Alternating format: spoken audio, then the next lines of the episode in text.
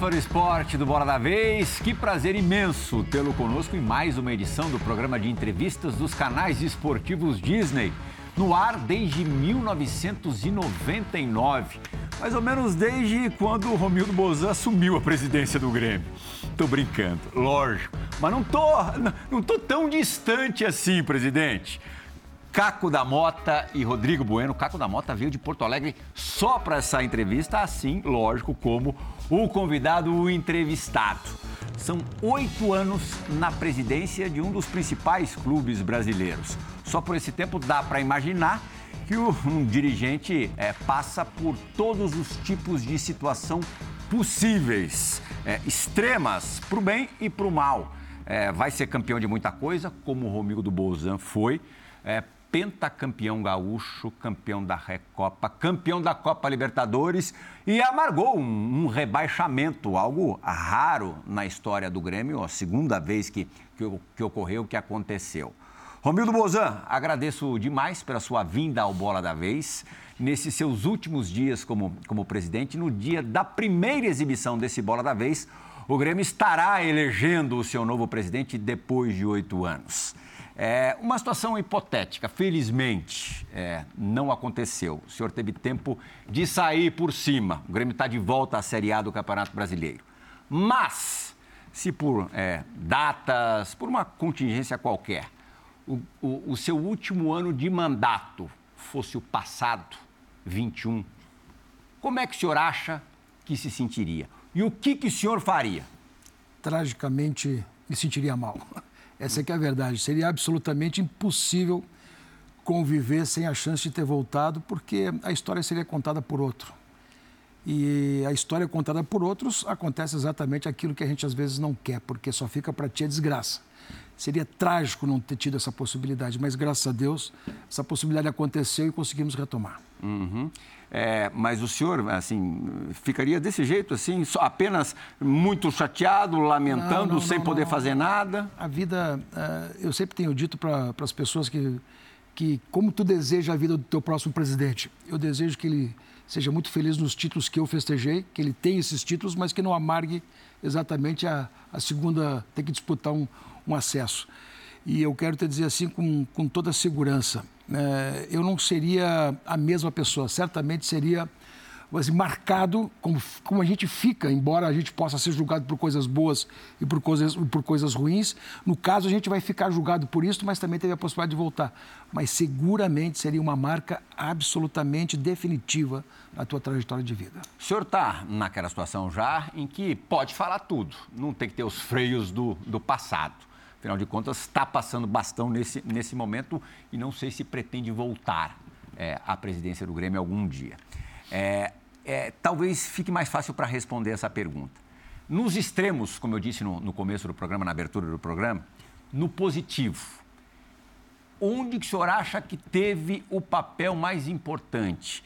É, em que decisão o senhor acha que, olha, se eu não tomo essa decisão, o Grêmio não teria sido campeão da América? E o contrário, no rebaixamento, é, o senhor acha que deixou a desejar em algum ponto específico? Sim não tenha dúvida que nós, nós assumimos o Grêmio em final de 2014 e fizemos um projeto cuja palavra fundamental e a palavra-chave de todo o contexto de organização do clube passava pela austeridade. Não tinha mais como tu encarar situações de, de, de, de exercício orçamentário, de realizações orçamentárias uh, criando uma condição sempre de muita dificuldade, sempre recorrendo a bancos, sempre recorrendo a situações que pudessem, de certa forma, assim, comprometer aquilo que seria a rotina saudável de um clube.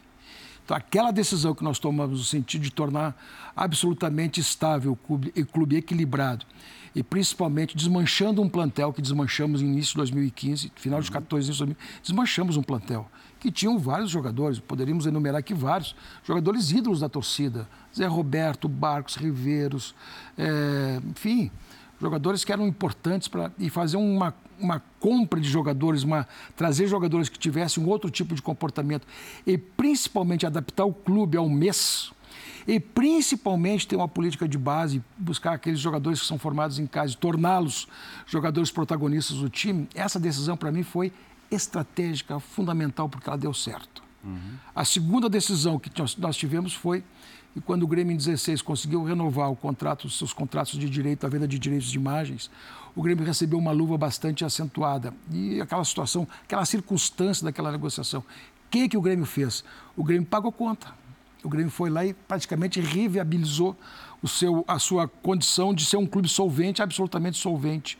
E de 16 em diante tivemos basicamente quase todos os exercícios superavitários.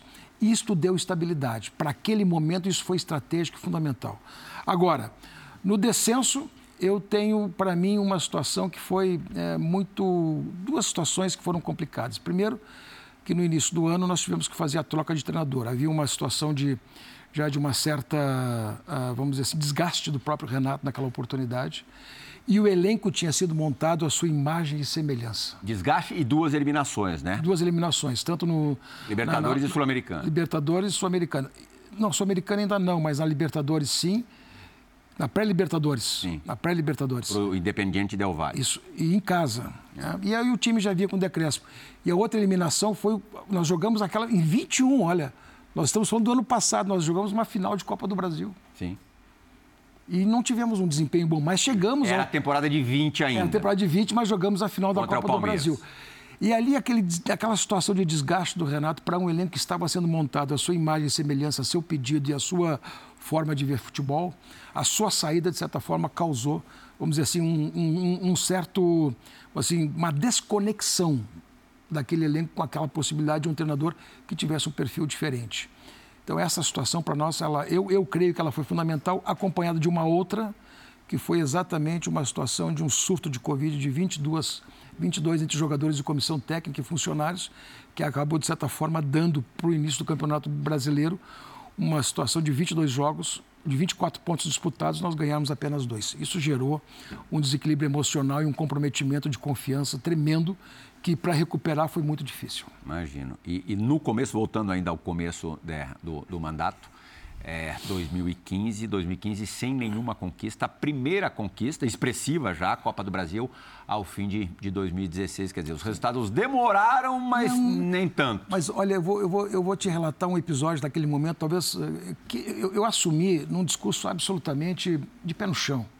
Né? Aliás, questionadíssimo na oportunidade porque estava pequenando o clube. Enfim, tinha segmentos da imprensa, tinha segmentos da própria torcida que não entenderam a estratégia que estava sendo montada e, de certa forma, olha, há um apequenamento do Grêmio, há, de certa forma, um, quase que uma, uma diminuição total da sua capacidade de ser um time, um clube grande. Né? Na verdade, naquele ano, eu cheguei a dizer o seguinte: eu só quero ganhar um campeonato gaúcho, porque nós tínhamos que recuperar, lembra disso, né? claro. Nós tínhamos que recuperar pelo menos a capacidade de ser campeão. Eu só quero ganhar um campeonato gaúcho, nada mais que isso. O que, que aconteceu naquele ano? Nós ficamos em terceiro no Campeonato Brasileiro. E fomos para a Libertadores. E eu tive a, a, vamos dizer assim, não a disfarçatez, porque eu sabia o que estava dizendo e sabia o que, que tinha. Eu disse em, em 15, nós estamos classificados para Libertadores, mas não é a hora do Grêmio jogar Libertadores. Te lembra disso, né? Não é a hora do Grêmio jogar. Estando jogando para 16. Fomos jogar a Libertadores, caímos nas oitavas de final para o Rosário Central, tomamos dois chocolate nas oitavas de final. E aí 17 aconteceu, nos classificamos novamente e ganhamos. Aí nos classificamos pela Copa do Brasil de 16, uhum. para a Libertadores, porque naquele ano o Campeonato Brasileiro a gente priorizou a Copa do Brasil. A Libertadores ficou praticamente já para a, a, classificação do campeonato, nós ficamos em sexto ou sétimo, não me recordo bem, mas classificamos para a Libertadores de 17. E ali fomos campeões. Por quê? Já havia um projeto consolidado, havia uma base de time, havia um, pro, um, um perfil de elenco que era absolutamente importante, definitivo, vocacionado para a vitória, com sede de ganhar. E acabou sendo um projeto que andou exatamente nesse contexto. Então, não foi exatamente tão ruim, tão demorado. Chegar em terceiro lugar no brasileiro daquele não, ano, para quem queria, de certa forma, só ser campeão gaúcho, e fomos disputar a final do Campeonato Gaúcho ainda, estava de bom tamanho. Caco da Mota, seja bem-vindo ao Bola da Vez. Obrigado, Plihal, Rodrigo, presidente. O projeto era sustentável, a longo prazo. O senhor tem um diagnóstico dessa virada de chave, o momento que o Grêmio que tinha no horizonte para ganhar, conquistar mais títulos, até mesmo finanças em dia, jogadores de alto nível contratado, com mais, mesmo com isso da Covid, de tudo que aconteceu, da questão do Renato, tirando essa questão do Renato, que o senhor foi demovido da ideia, o senhor era contra a saída do Renato naquele momento. O que, que aconteceu? Qual é o diagnóstico que se faz? Como é que o Grêmio conseguiu, de certa forma? Todos aqui apontavam o Grêmio era favorito no Campeonato Brasileiro, pelo menos estava entre os três, podia disputar uma Copa do Brasil, beliscar uma outra uh, Libertadores. Qual é o seu diagnóstico dessa virada de algo que havia no horizonte uma perspectiva de que o Grêmio crescesse ainda mais? E ele cai para a segunda divisão no ano seguinte, depois de todas essa, essas alternativas e mudanças? Eu, eu reputo que as, as, duas coisas fundamentais foram essas que eu acabei de citar. Quer dizer, em primeiro lugar, a, a, a, troca do comando técnico naquela oportunidade, ela mudou muito a forma de, de fazer o futebol do Grêmio. Quer dizer, o Renato tinha um jeito, um jeito muito de, de conviver, relacionar e, de certa forma, harmonizar o plantel. Ele tinha uma solidariedade com o plantel, havia uma resposta muito fácil e um relacionamento muito fácil nesse sentido. Veio o, o, o próximo treinador, que foi o. Não, o Filipão veio depois. O, o, Thiago, Thiago, Nunes, Nunes, Thiago Nunes. Que também pegou Covid, né? Também que também pegou Covid nisso. naquela oportunidade. E um método completamente de trabalho diferente. Quer dizer, tu sai de um jeito para o outro. E o Thiago fez um grande campeonato gaúcho, né? E fez um grande campeonato gaúcho e fez também, de certa forma, a classificação naquela primeira fase da Sul-Americana. E, e depois acabou se viabilizando por uma série de derrotas que foi exatamente o começo daquela situação. E aí acabou se inviabilizando por falta de respostas.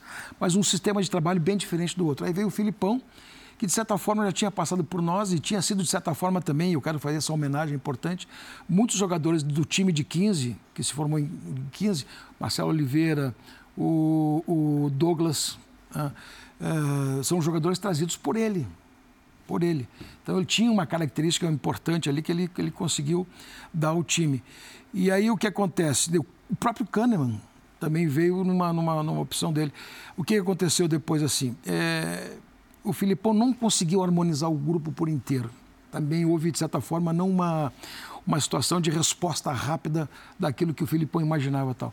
Então, tecnicamente, o time não conseguiu se ajustar aos treinadores. Essa é uma situação, certo? A outra situação realmente foi o começo, que lamentavelmente nós não tivemos mais, uh, quebrou a confiança do time quebrou a confiança do time, porque a gente conversava lá, não, mas mais sete vitórias a gente consegue, mais sete vitórias a gente consegue, aquelas vitórias não vinham, aquelas vitórias não vinham, e o ambiente foi se tornando, vamos dizer assim, agonizante. O ambiente foi se tornando insustentável, o ambiente foi se tornando desconfiado. E, sinceramente, para qualquer local, quando o ambiente começa assim, dificilmente retomar a confiança depende de fatos muito concretos de vitória que não vinham. E degringolou. A ponto do Michael explodir no ambiente, né? que era uma Sim. liderança muito forte. E da maneira que ele saiu, né? Da forma que ele saiu e, e quer dizer, aquilo gera o extravasamento de uma situação que não vinham dando, não vinham sendo dadas respostas. Então acontece, aí começa a acontecer de tudo, tudo que tu possa imaginar internamente acontece. Mas o senhor foi demovido da ideia do Renato, não queria naquele momento a saída do Renato, mas há um conselho de administração e o senhor leva em conta a, os vice-presidentes também, a opinião de todos. O que, que, aconteceu naquele momento, né? Eu achava, eu não, eu não fiz o juízo, eu quero fazer a minha minha culpa, acho que é importante fazer isso. Eu não fiz a minha, a minha avaliação por inteiro. É, havia, sim, um declínio técnico no time. Não era, já, já vinha do final do ano passado. Nós chegamos à final da Copa do Brasil de 20, mas chegamos com enorme eh, dificuldade de, de organizar, vamos dizer assim, uma uma convivência mais tranquila. O declínio técnico tornou muito inseguro aquela relação de confiança que a torcida tinha com o Renato, com a, o próprio, a próprio conselho de administração de o Renato. E aconteceu um episódio, sim, aconteceu um episódio de dizer, olha, um, vice-presidente pediu publicamente a saída do Renato. Aquilo, de certa forma, deu uma desconfiança geral maior ainda e gerou um fato muito, muito ruim. E na hora de, da decisão acabou sendo por comum acordo. Quer dizer, o Renato entendeu também que não daria mais para ficar, o Conselho de Administração também por maioria e ampla maioria, e eu me incluo nisto, também entendemos que não havia mais coisa, seria, estava na hora de fazer um novo passo. E, e antes da saída do Renato, houve é, várias saídas no departamento de futebol, né? Fisioterapeuta, isso, mas isso médico... foi com ele. Então, com, então, antes da saída do Renato. Isso foi em 18. Isso provocou um desgaste grande também, não provocou? Isso foi, de certa forma, uma situação. Pro... A comissão técnica, de certa forma, criou uma condição ali. Vamos dizer assim, aquele fato foi um fato que, de certa forma, hum, teve uma repercussão. Uh, se poderia se imaginar que harmonizaria o ambiente, de certa forma, aquilo criou um fato também de desconfiança no ambiente. O houve Kahneman re... expôs isso numa entrevista. Sim, houve reação, houve reação, houve reação houve reação contornada internamente, contornado internamente. Alguns setores melhoraram, outros, de certa forma, não. Mas houve, de certa Poderia forma, ter sido uma reformulação menos radical, na sua opinião? Poderia ter sido uma reformulação, porque foi posto na mesa uma situação que a comissão técnica entendeu que aquilo deveria acontecer. Tá bem. Vamos dizer assim, o comando técnico e o, e o trabalho com quem se faz numa comissão técnica. Isso em meio à temporada, né? Não, foi no, no, no início de temporada. Comecinho de temporada. Comecinho de temporada. Mas saíram preparador e goleiro, preparador físico, médico, fisioterapeuta, nutricionista. Foi uma, uma varrida médico, geral. Médico não, saiu, ah. é, saiu o fisio, fisioterapeuta, uhum. saiu o treinador de goleiro, saiu o, treinador, o preparador físico, saiu o jornalista. Departamento de comunicação do clube. Nutrição, jornalista, outras áreas. Nutrição, né? nutrição também saiu. Né? Houve, uma, uma, de certa forma, uma adaptação geral de todo aquele ambiente ali e pessoas novas. E claro que, de certa forma, quem está acostumado e houve reação, o Kahneman, do jeito dele, da forma espontânea dele, da forma dele. E quando, quando eu vi aquilo, quer dizer, esse é o Kahneman, meu amigo. Esse é o Kahneman. Eu gosto disso dentro do campo e também tu tem que aguentar se vem fora e do campo. Dá carrinho no campo, dá mas carrinho na coletiva no campo, também. Mas também veio e fez esse tipo de manifestação porque é a personalidade dele. Entendeu? Então o que, que eu vou fazer?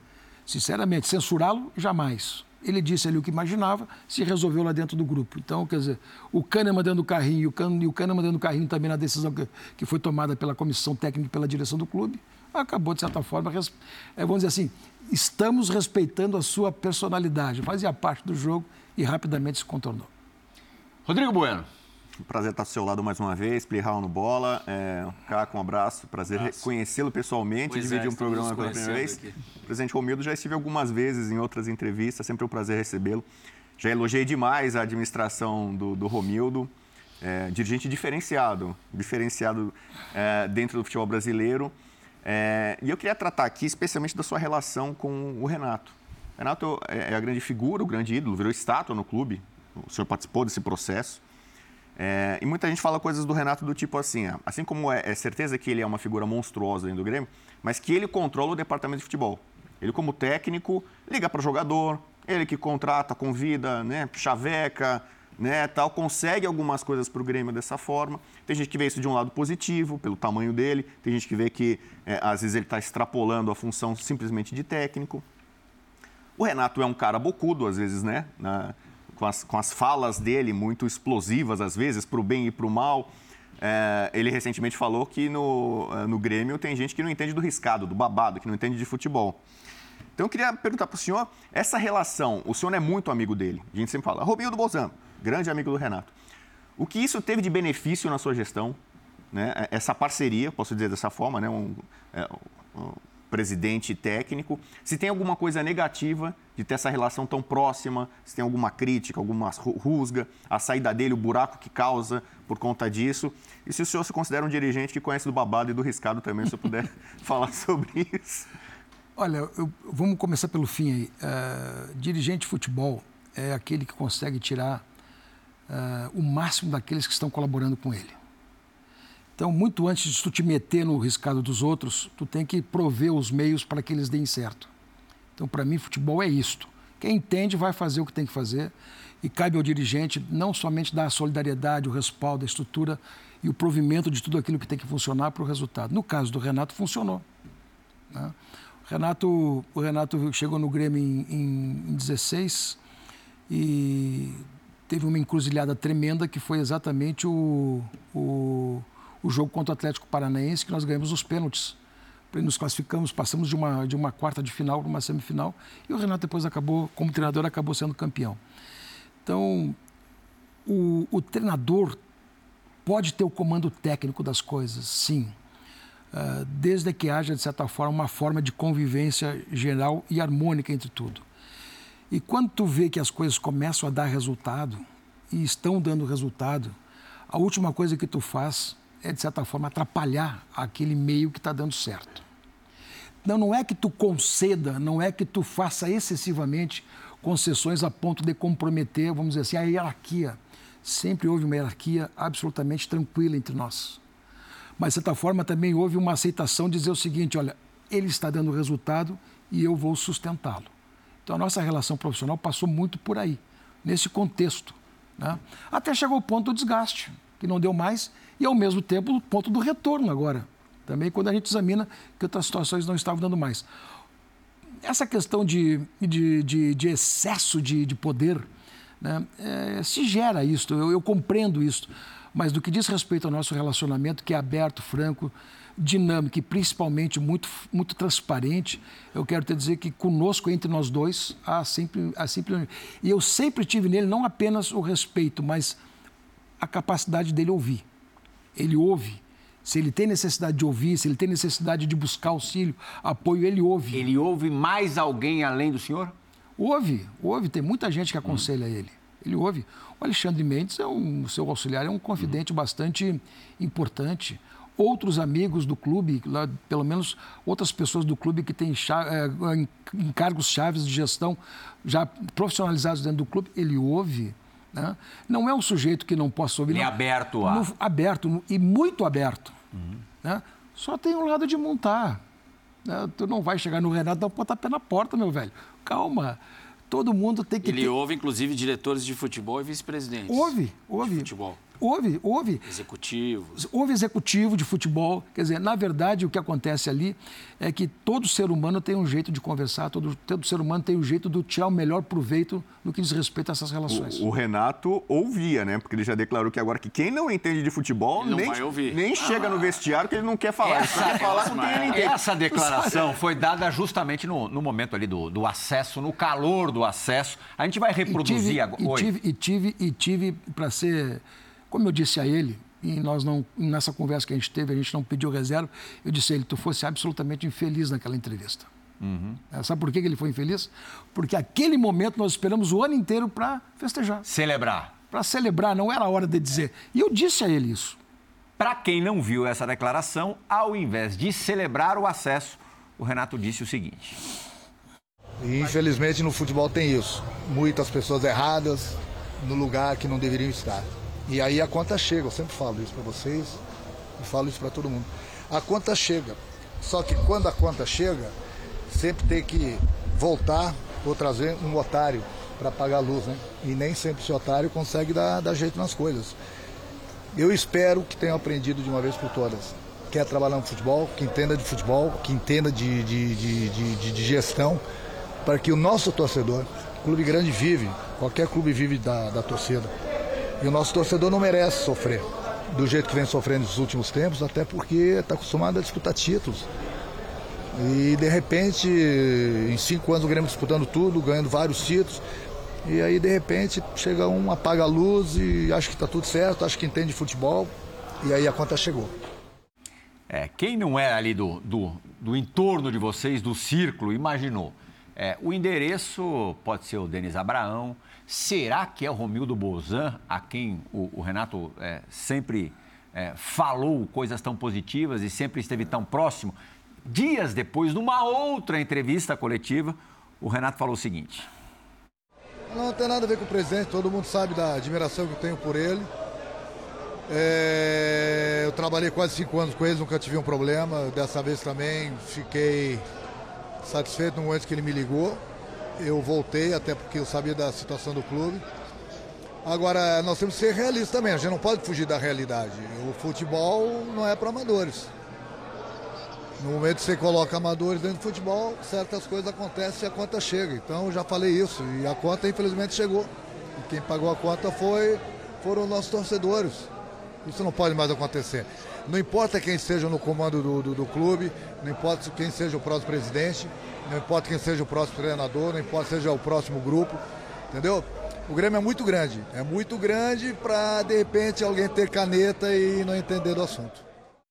Presidente, o senhor ficou muito pé da vida depois da primeira entrevista? Não gostei. Não gostei, eh, não achei oportuna, não achei correta e disse isso a ele. Uhum. Né? Eh, olha aqui, com todo respeito. Nós passamos o ano inteiro com três objetivos para fazer. Fracassamos no primeiro, que foi a Copa do Brasil. Tomamos lá um, do Mirassol um, um saraivaço, né? Vamos combinar. Coisa também inexplicável. Jogamos até para ganhar, podíamos empatar e acabamos não ganhando. Depois jogamos o Campeonato Gaúcho e ganhamos o Campeonato Gaúcho. E jogamos para uma única situação importante do ano, independente de ser campeão ou não do acesso, isso para nós pouco importava, era retornar. Naquele dia, estávamos retornando, vamos celebrar Se quisesse dizer isso, qualquer outra oportunidade diria. E aqui eu disse a ele também, né, de uma maneira muito tranquila e franca, porque nós nos, nos, permitimos dizer assim. Assim como ele disse, eu disse, eu disse para vocês aqui depois de uma entrevista, não vou censurar ninguém nesse momento, não era oportuno, não foi oportuno, mas eu disse na SPN no dia seguinte, aqui, uhum. uma entrevista na SPN. Mas eu, eu, eu, eu, eu disse a ele também que de tudo isso que ele estava falando, só tinha uma pessoa comum a todos esses, esses anos, que era eu. Então, nesse caso aqui, assim, se tocasse a mim alguma coisa, não tem problema sinceramente, não tem problema. Assim como te sustentei, sustentei o tempo inteiro uma situação junto com ele. Criamos uma condição, mas eu sabia, eu sei para quem é o endereço, eu sei exatamente onde é que estava sendo colocadas as coisas, eu sei exatamente onde os ovos estavam sendo postos para mim. O senhor concorda a mim, a mim, tinha... a mim tinha gente errada no lugar errado? Não, não, não, não, não, não, não, não, não. A gente que é eleita, né, presidente, também, né? Gente que é eleita, gente que é escolhida, gente que tem dirigentes, são dirigentes políticos, ou sei lá para quem fazer, pode ser até um outro que. Uh, vamos Mas dizer assim abordaram de uma forma errada o Renato, então seria isso? Eu acho que não. O Renato disse o que quis dizer. Ninguém abordou errado. Quem abordou, abordou jornalisticamente.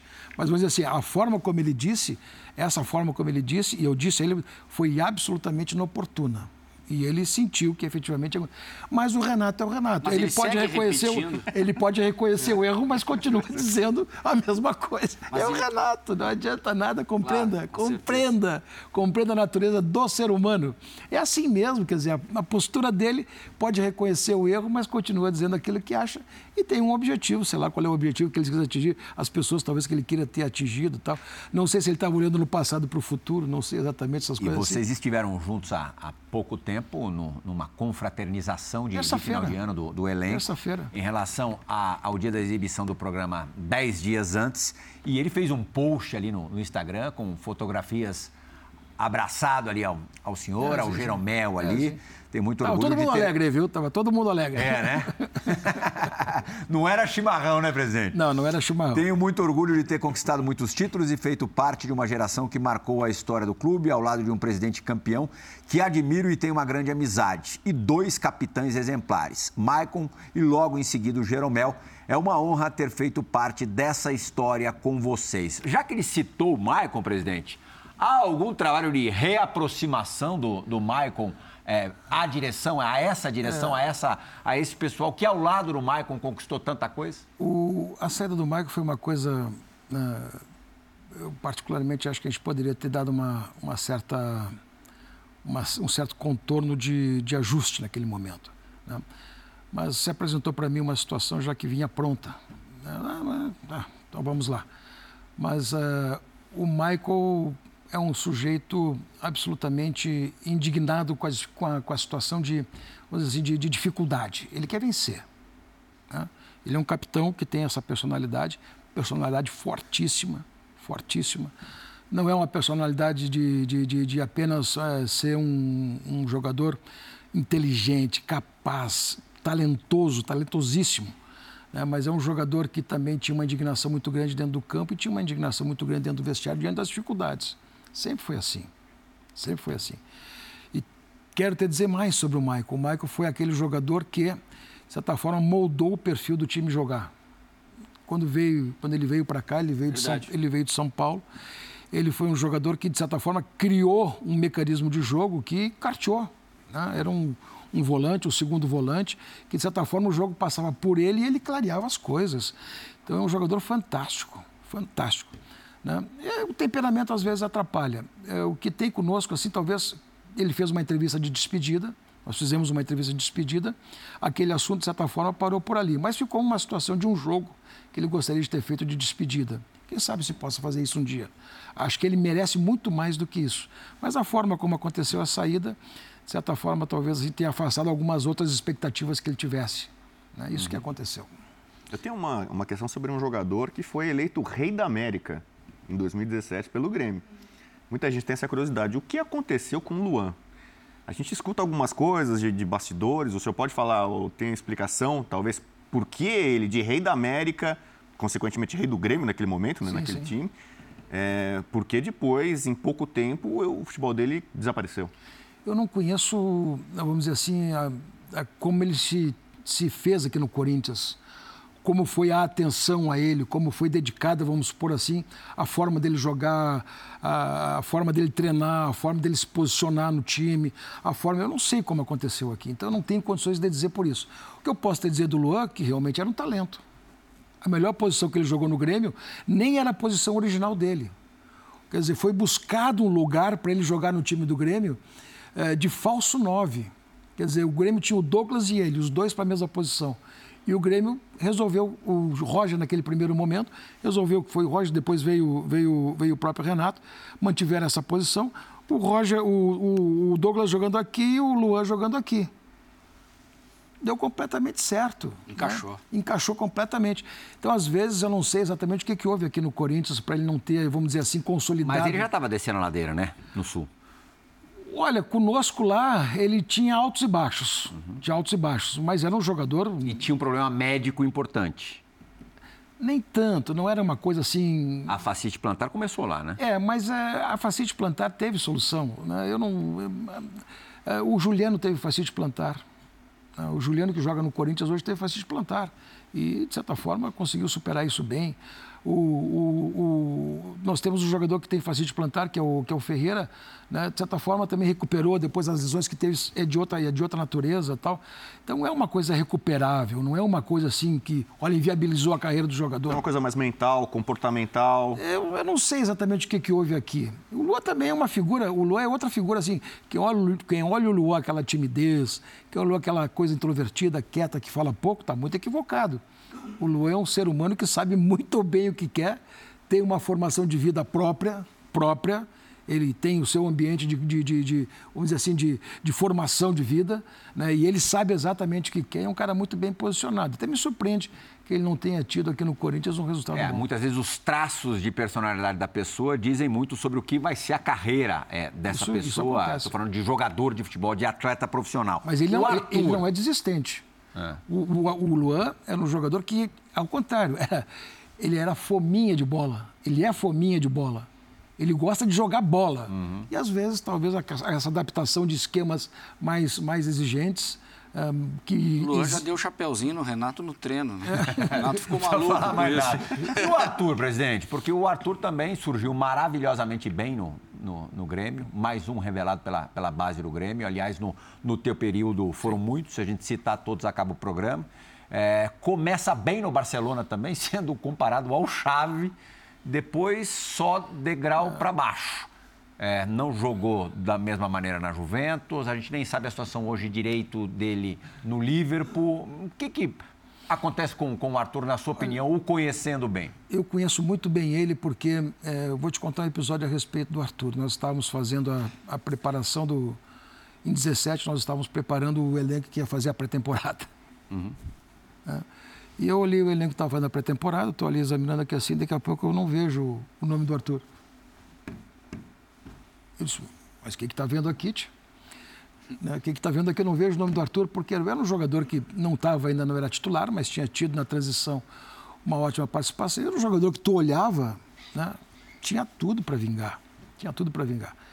Aí eu notava o Arthur aqui assim, tal. não, ele está indo para o tá indo Ceará, o Ceará quer, quer, quer contratar ele, quer, quer emprestado. Tá. Disse, não, não, não, não, vamos, vamos combinar uma coisa, então faz o seguinte, só quero uma cota. A cota bota ele na pré-temporada. Aconteceu esse fato. E acontecer esse fato é que assim o Arthur foi depois foi o grande jogador da conquista da Libertadores, né? foi vamos dizer assim acabou com o jogo, né? E ele é um jogador que tem um estilo próprio, quer dizer, uma coisa diferente, quer dizer, o jogador com jogar, tirar a bola dele era difícil, conduzir a bola com ele, ninguém tirava a bola dele, é, ele passava bem, ele limpava as jogadas, virava o jogo, ele dava no mesmo nível do, tu bota o Michael e ele juntos, meu amigo, tu, tu sabe que ali vai sair coisa boa. Uhum. Entendeu? E o, e o Arthur é um jogador.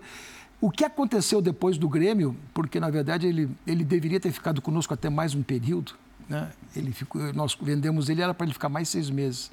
Né? Depois aquelas coisas que. Né? Ele acabou saindo seis meses antes daquele compromisso que tinha conosco. Não por conta dele, né? por conta exatamente daquilo que. Ah, levou, tá bem, vai. Vamos lá, não era aquilo que a gente queria. Mas eu não sei o que houve com ele lá na Europa. Não sei, não acompanhei também, no mesmo nível do Lua também não acompanhei. Mas eu quero te dizer assim, dando depoimento daquilo que eu vi na formação dele. Se tratou de um dos jogadores mais bem formados, mais promissores que eu vi no, no Grêmio nesse período. Era impressionante. Foi a venda mais cara do Grêmio, 40 milhões de euros. A venda mais cara que o Grêmio fez nesse período aqui, de eu acho toda a sua história. Né? O que aconteceu com ele lá, eu não sei.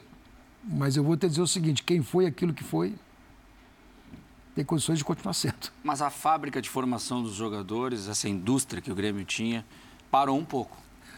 Teve uma safra... A gente tem o Jean-Pierre aí, que não está se acertando, é. volta agora, tem um outro jogador, alguns que foram negociados. A gente pode falar do PP, que saiu recentemente. É.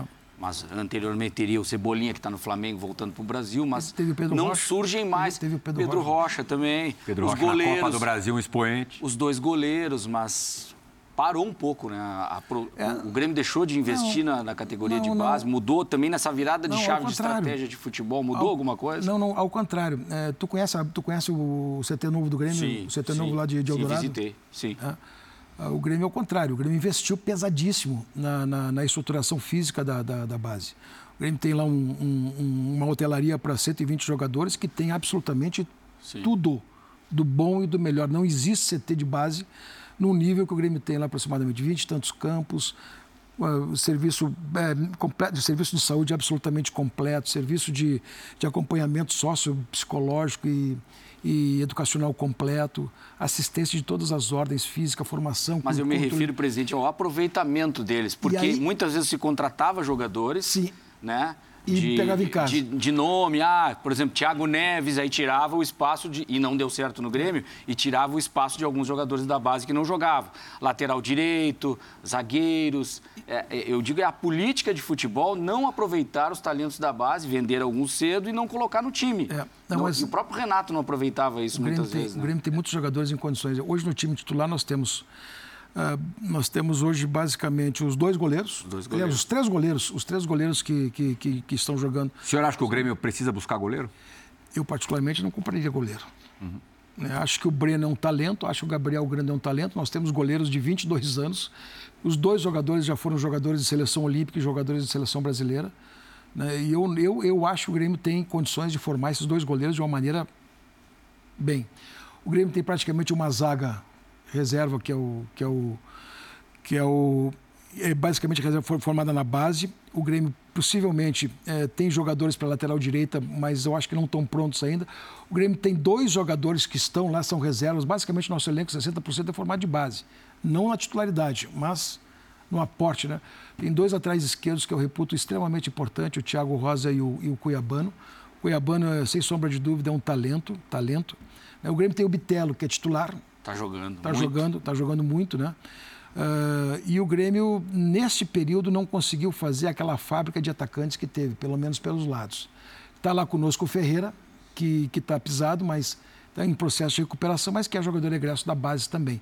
Mas vamos dizer assim, para o lado direito a gente não tem, mas tem promessas fantásticas na base lá. Eu te diria que uh, a própria situação do time em não mais responder a campeonatos, não ter mais tranquilidade às vezes, atrapalha a sequência atrapalha. de um jogador que não dá segurança de entrar num time já pronto e com segurança de fazer bom desempenho. A gente tem algumas perguntas gravadas para o senhor. Eduardo Gabardo, que o senhor conhece muito bem, vai fazer a primeira delas. Fala, Gabardo!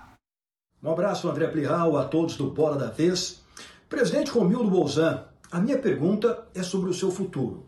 Depois de oito anos vivendo tudo que o senhor viveu, desde os títulos como Copa Libertadores da América, Copa do Brasil, o superávit do Grêmio, até chegar o momento do rebaixamento, o que o senhor imagina para o seu futuro? Existe alguma possibilidade de continuar, depois desta eleição agora do Grêmio, ligado ao futebol, seja no Grêmio ou quem sabe até em alguma organização do futebol? Eu lembro que na época da Primeira Liga, o senhor, pela sua capacidade de articulação, exerceu um papel de liderança. O senhor se vê numa função como essa?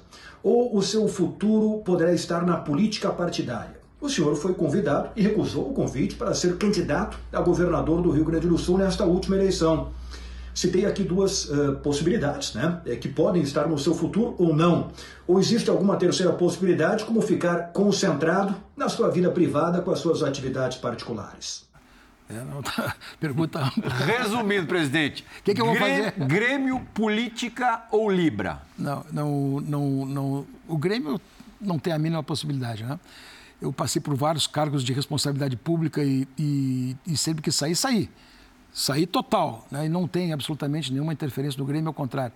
Quem vai assumir lá vai fazer exatamente aquilo que entende necessário e, e vai governar o Grêmio. Minha atividade profissional, eu sou advogado e também tenho atividades privadas, outras. Vou, vou, ali eu vou, vou, concentrar basicamente a minha atividade. E politicamente, uma vida inteira, eu, eu nunca deixei de estar filiado a um partido político. Aliás, um só, um só. Desde o início da minha vida de criança, tive mandato público com 21 anos e o meu primeiro partido foi aquele e continua sendo até os dias de hoje. Que é o? PDT. PDT. Então, é uma tradição de família. O foi prefeito de Osório? Três vezes. Uma vez, vice, vezes. uma vez vice, três vezes prefeito. E já fui vereador da cidade também. E já presidi o PDT no Rio Grande do Sul por oito anos também. Então, quer dizer, eu tenho uma atividade política. Cogitou é, ser candidato a governador nessa? Fui, fui muito assediado. Fui Mas muito assediado. pensou seriamente em? Se o Grêmio não o Grêmio caiu, eu absolutamente, né, embora esse debate tivesse, eu agonizei, mas não tinha condições morais nem éticas de deixar o Grêmio nesse momento por conta dessa situação do rebaixamento. Tinha que fazer o retorno como aconteceu. O papel do senhor na Libra? Meu papel na Libra é de membro. O papel de, eu tenho uma visão de, é, de, naquela primeira liga que foi um, nós cometemos um erro primário naquela primeira Libra. Quer dizer, a primeira Libra foi um movimento que reuniu grandes clubes brasileiros, Grêmio Internacional, Fluminense, Flamengo, é, Cruzeiro, uh, o Dr. Gilvan, enfim, era, um, era, um, era um, o Atlético Paranaense. Nós conseguimos, naquele momento, reunir muito mais clubes uh, do que propriamente reuniu agora, nesse primeiro momento, a Libra, uhum. e talvez mais clubes do que reuniu naquele primeiro momento, nesse primeiro momento, talvez o, o grupo do futebol forte. Uh, qual é o grande equívoco daquele momento? O grande equívoco daquele momento foi fazer um campeonato. Quer dizer, jogar um campeonato. Uhum. Não se jogaria um campeonato naquelas condições. O Grêmio deveria, o, o, a, a, liga, naquela, a primeira liga, deveria ter se concentrado na questão eminentemente corporativa. O campeonato queimou o filme da primeira queimou liga. Queimou total, queimou total. Quer dizer, nós não deveríamos ter feito aquilo. Aquilo foi uma espécie assim de de certa forma, a única. Para o Grêmio, vamos dizer assim, o Grêmio jogou com um clube com um time sub-23, revelou demais o Arthur. Uhum. O Arthur basicamente começou. Para isso. Para isso serviu bastante. É. Mas como jogar não era o objetivo fundamental, era o objetivo exatamente da organização corporativa e, e muito mais daquela função da nossa capacidade de debater, achar caminhos para o futebol, buscar auto-organização, buscar fontes de financiamentos novos, novas, como acontece exatamente agora quando se faz a Libra. Quando... Todo mundo trabalhando num, num universo de, vamos dizer, vamos, vamos nos fortalecer, jogar foi um equívoco tremendo e nos dividiu. Porque já começa o primeiro debate medíocre dessas questões. Não é medíocre, justo, mas que é o dinheiro, que leva a tudo, mas começa exatamente a dizer assim, eu quero mais, eu quero menos, eu só jogo com essa cota, se não jogar assim, não jogo, e acaba complicando todo mundo. Então, nós fizemos, cometemos um erro elementar e primário de não priorizar a capacidade da nossa auto-organização, da nossa autossustentação, da nossa capacidade de interagir e como grupo forte. que equívoco não pode ser cometido é, para que a Libra seja bem sucedida? O equívoco que pode, que não deve ser cometido, passa muito por aí. A primeira coisa que a Libra tem que conseguir nesse momento, e, aí, e eu acho que é por aí que as coisas estão indo, estão praticamente se encaminhando nesse sentido, é tu criar uma condição de buscar o financiamento adequado para todo mundo. Quer dizer, ter um critério que esse critério seja basicamente compensador, justo, justo, meritório, que observe critérios. E não tão dispário. E não tão dispário. Não, não, não, que a diferença não seja uhum. uh, um dez vezes, outro menos, de, menos dez, quer dizer, quem mais Mas ganha. não é isso que gera a relação conflitante? Um quer mais, outro quer menos. E, uh, o debate continua, o não debate, muda. O debate Apesar continua. De alguns clubes estarem mais unidos, sempre um vai querer mais que os outros. O debate continua, mas desta vez nós chegamos a um consenso de critérios. Isso já existe na Libra há um, um critério pré-definido, há um critério aceito. Consensual. Consensual e que também está estabelecido que ele vai, na medida do tempo, sendo encurtado. Ou seja, nós conseguimos encontrar um critério nesse momento que contempla a todos, mas no segundo momento ele vai sendo ajustado por uma questão de que também se prioriza, e é transitório, e é transitório, se prioriza no futuro a busca de mais receitas. Tu não pode ficar nas receitas sempre do mesmo, do mesmo. Quer dizer, vamos vender direitos, direitos de imagem, vamos ali vender placas de publicidade, de repente vem um contratinho lá medíocre, pequeno, da venda do, de, dos direitos internacionais, mas está chegando a hora de criar uma condição de buscar muito mais, muito mais recursos vendendo tudo vendendo o dia do jogo, vendendo é, promoções, criando situações como todas as ligas que se criaram conseguiram prover e dar muito mais condições financeiras para os clubes filiados. Este processo também vai passar por aqui. No dia que isso chegar, nós poderemos fazer uma, vamos dizer assim, uma transição muito mais tranquila e diminuir as diferenças. Mas diminuindo as diferenças, fornecendo aos clubes as condições de minimamente terem condições de se equipararem tecnicamente as ligas, se continuarem com distorções grandes, elas não cumprem o papel de liga, nem tampouco de representatividade do futebol dos seus associados. As ligas só se justificam quando todo mundo fica contemplado em condições de através do diagnóstico da administração interna, criar as condições de disputa. Antes da pergunta do Bueno, que vai fechar o bloco, para quando o senhor imagina a efetivação da Liga, ou campeonato da Libra? Se por acaso acontecer algumas situações que possam já logo acontecer, se essas questões se consolidarem, eu creio que para 23. Já para o ano que vem. Interessante. É, presidente, a gente está vendo uma onda de SAFs no futebol brasileiro. Na Série B, o Grêmio concorreu né, com, com algumas camisas importantes que estão nesse processo de SAF. Aliás, o Grêmio é o único clube que vai subir que, não, que possivelmente não é, tem a SAF. É, Porque o Cruzeiro tem, o Vasco, se subir, tem, Bahia. o Bahia está criando a sua. Exatamente. O, o Vasco nós já saberemos a essa altura se subiu ou não. É, é. Ah, sim, é claro. Mas é uma perspectiva de uma Série A um pouco diferente, né? É, cada um buscando o seu caminho, alguns indo para essa linha né, de é, vender o seu departamento de futebol. Eu queria saber a opinião do senhor sobre isso. Se esse é um caminho para o Grêmio, para o futebol brasileiro e para tentar, quem sabe, acabar com o que eu chamo hoje de uma polarização. O Grêmio foi campeão da América em 2017. Nos últimos quatro anos, a América é dividida entre Flamengo e Palmeiras. Os principais títulos Os nacionais... Os atléticos intrusos em alguns momentos. É, em algum momento, o Atlético Mineiro e o Grêmio conseguiam fazer frente para esse poder de investimento pesado de Flamengo 18, e Palmeiras. 18 e 19, o Grêmio disputou duas semifinais. Sim, verdade. O Grêmio se colocou um pouco nessa briga. Mas o que a gente tem visto nos últimos anos é quase que uma polarização. O que muita gente chamava no passado de espanholização, né? É, o temor um de que tivesse um Real Madrid e Barcelona. O seu, e, e, por exemplo, as, as, ligas europeias que são independentes, a gente vê um domínio absurdo do PSG, do Bayern. Continua é, igual. continua igual. O, o, o que, que você vê para frente? É, é, é, inevitável que vários clubes importantes do Brasil vão virar SAF. E, e isso, isso vai manter de alguma forma o equilíbrio que historicamente reinou no futebol brasileiro? Ou o caminho é a gente ter essas superpotências nacionais e continentais aqui? Sabe que é, a SAF é, uma situação interessante para o futebol brasileiro. Mas neste momento, neste momento, culturalmente, o grande, o grande investidor da, das SAFs é o investidor, não são os clubes. Porque quem está vendendo seus ativos são clubes absolutamente endividados. E geralmente quem vende ativos de clubes um clube endividado não faz o melhor negócio. Então, esse primeiro momento não é o melhor momento para entrar porque está todo mundo atrás de bom negócio, mas não está atrás, vamos, vamos supor, de uma coisa que eu reputo fundamental: coparticipação. Né? Eu acho que é um momento, como, como a SAF proporciona várias situações e as modelagens podem ser diversas, eu advogo.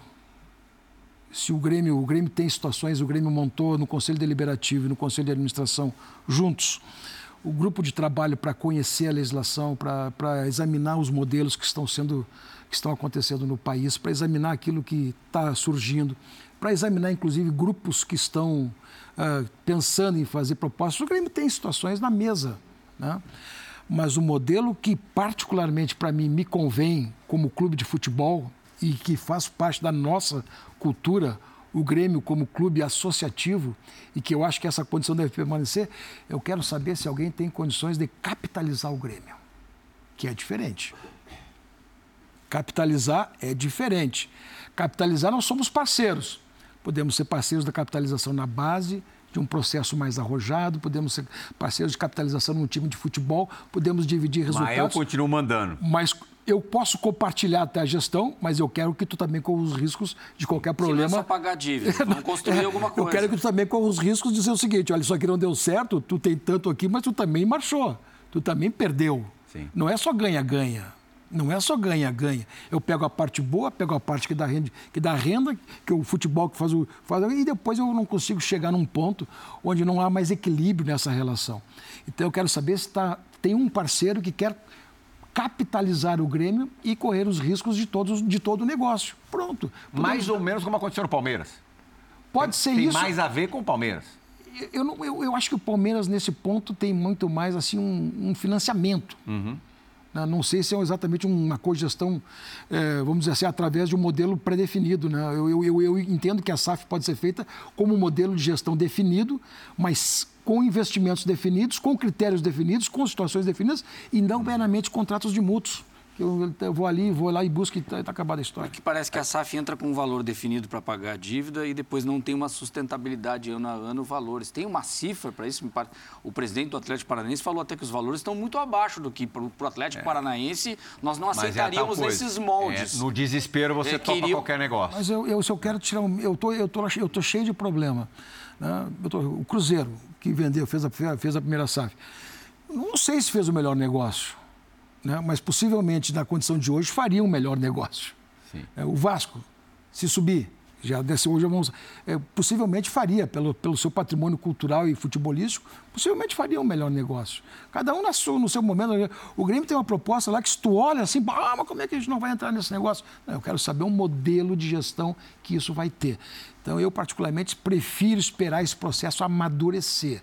Entendi. criar uma condição melhor de como essas coisas vão se comportar e a legislação ser adaptada às propostas que, na verdade, foram surgindo e os modelos que foram sendo construídos pelos Temos clubes. menos de cinco minutos de programa de entrevista que serão vividos no segundo bloco. Eu vou fazer uma pequena correção que o senhor não vai gostar. Eu falei no comecinho do Bola da Vez que o Grêmio havia caído no ano passado pela segunda vez. Na verdade, foi pela foi pela terceira vez. Isso, é que o Grêmio isso. é tão grande que a gente esquece os, é dos assim, rebaixamentos. A gente estava brincando com, é. com o presidente vai agradecer o esquecimento. não, não, mas não, a correção não, que ele não, vai gostar. Claro que não. Eu agradeço, porque o Grêmio é tão grande que sempre volta em seguidinha, não, não fica dependendo de nada lá. Bora na vez com Romildo Bozan, presidente do Grêmio, ainda presidente do Grêmio, volta já. Fala Plihal, um abraço para você, um abraço a todos, prazer enorme mais uma vez estar participando aqui do Bola da Vez. E um abraço especial no presidente Romildo Bolzan, dando parabéns mais uma vez pelo acesso, pela volta do Grêmio à Série A. E encaminhando a pergunta, presidente, porque o maior hoje desejo do torcedor gremista é saber a montagem do elenco para o próximo ano. Né? Não tem pessoa que você fale em Porto Alegre gremista que não esteja preocupado com o elenco do próximo ano. E um dos méritos da sua gestão, pelo menos há um tempo atrás foi transformar o Grêmio num clube superavitário, num Grêmio com saúde financeira. Até quando caiu para a segunda divisão, eh, se falava que o Grêmio não preenchia aquele checklist de times que iam para a Série B justamente porque tinha uma saúde financeira. Claro que a montagem do elenco é algo que o próximo presidente vai ter que decidir, mas eu quero te perguntar o que, que esse presidente que vai assumir vai encontrar no Grêmio. É um Grêmio ainda com uma saúde financeira boa para conseguir montar um elenco de qualidade para permanecer na Série A, que é o principal objetivo, mas quem sabe para brigar por alguma coisa a mais em 2023, ou é um Grêmio, depois de um ano na Série B com enormes dificuldades financeiras. Obrigado, presidente. Obrigado, Plihal. Forte abraço a todos. Não é... Presidente, o senhor consegue responder em dois minutos? Consigo. É, em primeiro lugar, o Grêmio, fruto exatamente das, das, da segurança financeira que teve até o presente momento, o primeiro semestre do Grêmio foi absolutamente equilibrado e superavitário. Uhum. Mas chega a hora que se paga um preço de uma segunda divisão. O Grêmio vai deixar de arrecadar 200 milhões de reais nesse ano. Nós realizamos um orçamento do ano passado na faixa de 500 milhões, esse ano nós vamos realizar 300. E deram uma enxugada boa na folha, né? E demos uma enxugada Foi de que... quanto para quanto? Não, não, não, nós não conseguimos, baixamos 4 milhões, mas teríamos que ter baixado pelo menos mais 2 milhões e meio. Uhum. Nós projetamos início do ano para 7 milhões e meio de folha e não conseguimos fazer isso, respeitando os contratos que tivemos e as situações que tivemos que, que enfrentar.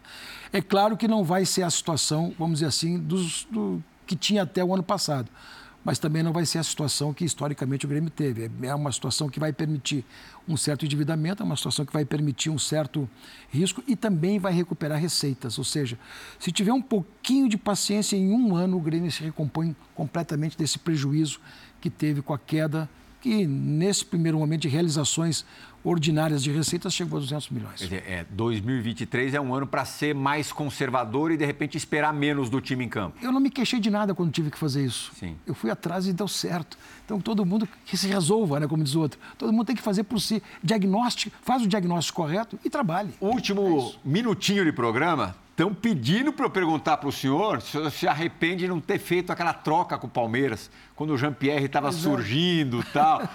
O que, que era? Jean-Pierre por Scarpa e Rony, era isso? Olha, tia, eu vou te contar uma coisa, nunca chegou. Eu sempre ouço Cascata, isso. Cascata, isso? Sempre eu ouvi falar isso. Eu ouvi, eu ouvi falar isso. Eu disse assim, vai, eu ouvi dizer que o Luxemburgo queria, mas sinceramente, nunca ninguém nos procurou para falar sobre isso.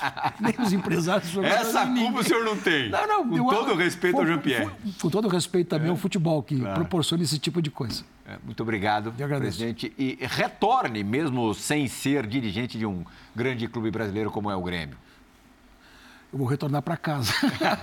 Se um dia tu me convidares, também retorno aqui. Caco, muito obrigado. Eu falei, retorne, retorne é o bola da vez. Ah, você tem muito sim, a falar sim, aí. Quem sabe representando a Libra com novidades legais a respeito ah. é, de, um, de um campeonato brasileiro mais, mais nobre muito obrigado, Rodrigo Bueno. Eu que agradeço. E olha, eu lembro do COF, que foi parceiro do presidente. Sim. Quem sabe temos um, um novo COF, um gremista dirigente à frente é. né, da União dos Clubes Brasileiros. Sim, o COF, presidente do Clube dos 13 durante Isso, durante Tem liderança para isso. É. Obrigado, Pirral. Valeu, gente. Obrigado, Fã do Esporte, pela companhia nessa última hora. O Bola da Vez retorna na semana que vem. Tchau!